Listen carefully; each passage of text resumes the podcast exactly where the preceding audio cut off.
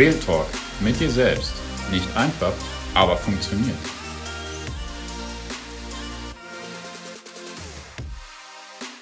Ja, ey, schön, dass du da bist und dass du dir die Zeit nimmst.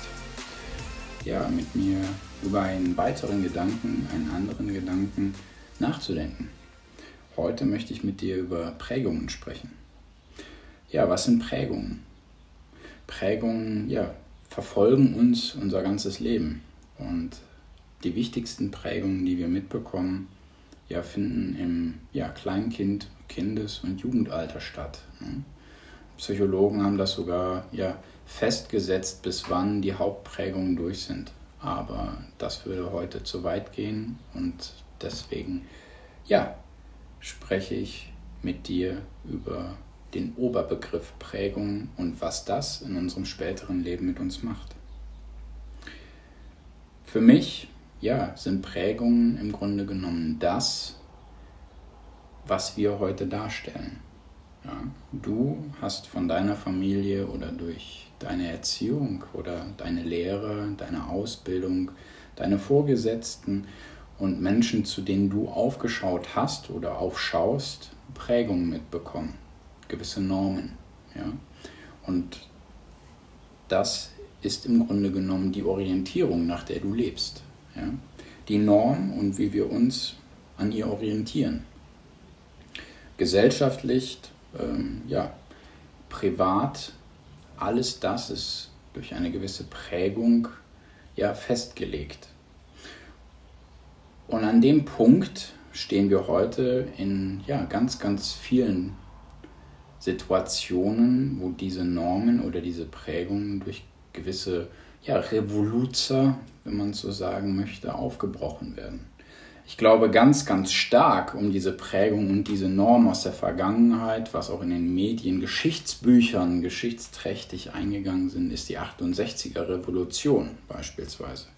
Ja, die ja mit ganz, ganz vielen Themen aufgebrochen hat. Ob das jetzt gut ist oder nicht, das möchte ich hier gar nicht diskutieren und ich möchte auch gar nicht darauf eingehen, sondern ich möchte nur in den Vordergrund heben, dass ja genau da Normen und Prägungen ausgeklammert wurden, aufgebrochen wurden. Ja? Und dass man da hingegangen ist und gesagt hat, nee, damit geben wir uns nicht mehr zufrieden. Sie tanzten aus der Reihe. Ja? Und ich glaube, dass wir allmählich wieder an einen nächsten Punkt kommen, wo die Jugend heute dasteht und sagt, nein, das sind nicht mehr unsere Werte. Und das möchten wir nicht leben. Und wir sind da gerade mittendrin, dass genau diese Werte hinterfragt werden. Aber es schwappt halt nicht nur bei der Jugend über, sondern auch bei uns, die wir jetzt nicht mehr 14, 15 sind, sondern schon ein paar Tage älter. Und da stößt es in der Gesellschaft jetzt schon an ganz, ganz viele Fronten, wo es auf Ablehnung kommt. Und warum ist das so? Das ist so, weil es ein gewisses Risiko und Überraschungen bereithält. Und wer mag das schon? Ja, der Freigeist oder der für Abenteuer steht, der steht zu sowas und sagt, boah, klasse, neue Herausforderung, ich weiß nicht, was mich erwartet, aber ich gehe drauf ein und das wird bestimmt klasse. Diese einzelnen Personen haben sich aber bewusst dazu entschlossen. Die große Masse aber nicht. Und die mag kein Risiko und die mag auch keine Überraschungen. Die sind in ihrem, ja, will ich mal so sagen, Konstrukt, in ihrer Komfortzone, in ihrem in ihrer Welt und in der funktioniert das so mit ihrer Orientierung und ihren Normen. Und wenn jetzt natürlich wer kommt und daran was verändert, ist das natürlich äh, nicht gut. Ob das wirklich so ist, auch das ist mal dahingestellt. Aber es führt zu Spannungen. Die Frage ist, ob du selber damit einverstanden bist, mit all diesen Orientierungen und Normen, die du durch deine Prägung mitbekommen hast oder ob du am Ende eine Fassade aufrechterhältst und diese Fassade, ich wähle bewusst dieses Wort, Fassade oder Maske aufrechterhältst und diese ja, von außen versuchst zu füttern. Ich hoffe, du kannst mir folgen. Das heißt, du gehst beispielsweise einem Job nach oder du teilst deine Meinung mit einem Partner und eigentlich ist es gar nicht deins. Aber weil du merkst, dass die Norm das wünscht oder weil deine Prägung das dir so mitgegeben hat, machst du es weiter. Und du siehst gleichzeitig, wenn du auch dieses Konstrukt oder diese Fassade am Laufen hältst, bekommst du Anerkennung von dieser Norm. Aber das bist eigentlich nicht du. Und genau an diesem Punkt solltest du dir ganz klar überlegen, ob das wirklich das ist, was du willst. Oder erfüllst du ein Bild von anderen, nur damit du sozial erwünscht bist nur damit du nicht auffällst.